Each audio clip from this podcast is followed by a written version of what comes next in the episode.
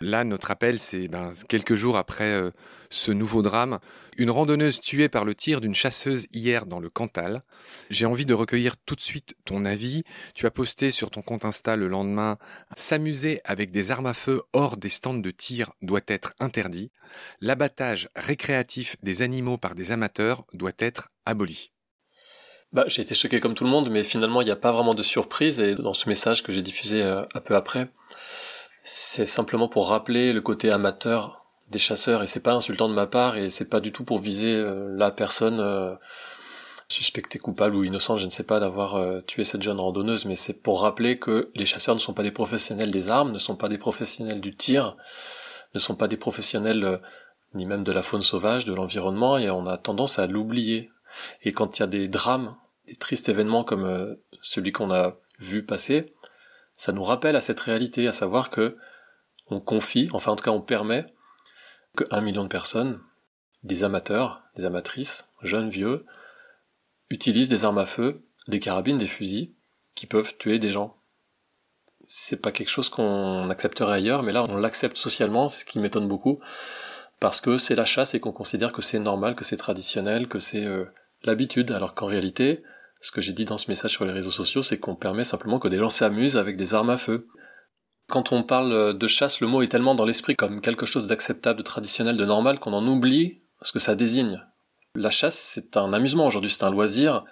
Alors le, mot loisir peut choquer euh, s'agissant justement de cette activité qui consiste à tuer des animaux tout de même, mais c'est un amusement, et donc euh, si on n'avait pas l'habitude de la chasse, on trouverait ça très surprenant qu'on puisse autoriser qu'on s'amuse avec des armes à feu hors des stands de tir. C'est de ça qu'il s'agit. Et euh, l'abattage récréatif, c'est de ça qu'il s'agit aussi. C'est rien d'autre qu'une façon pour des gens de, de passer du bon temps. Alors quand ils ne tuent que des animaux, ça choque les personnes qui sont sensibles euh, au fait qu'on tue des animaux. Et quand il y a des gens, des humains qui sont tués, évidemment, ça choque tout le monde.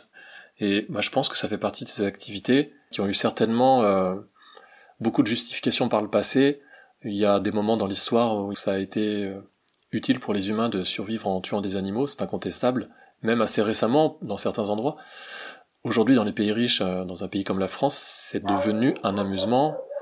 Et je pense que dans quelques décennies, euh, ou dans, en tout cas... Ah, comment s'appelle ce chien, Pierre? Ce chien, c'est Sinka. Ce n'est pas mon chien, c'est une chienne euh, qui euh, n'aurait pas dû aboyer à cet instant. Mais, mais, on, la salue, elle rentre dans notre conversation, il faut la saluer. On la salue, d'autant qu'elle-même, elle sort du vétérinaire où elle a subi une petite opération. Voilà, bon, pour l'anecdote, mais elle va bien.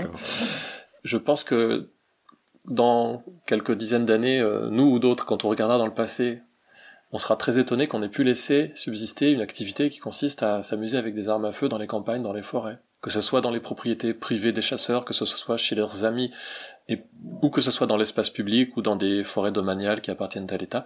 En fait, peu importe, puisque de toute façon, la balle tirée par la carabine ou le fusil, elle va plus loin que la limite de la parcelle.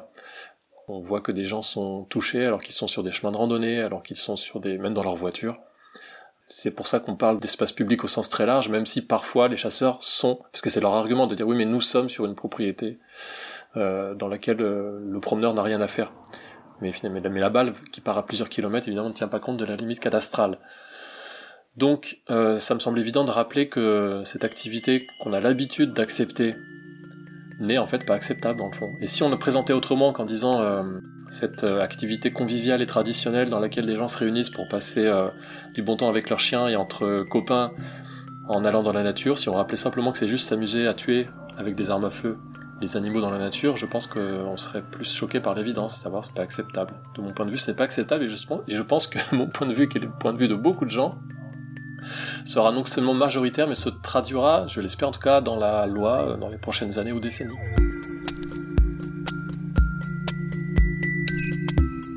Bonjour à tous. Cet extrait est celui du nouvel épisode de Combat, qui paraît un mercredi sur deux en alternance avec son grand frère, Baleine sous.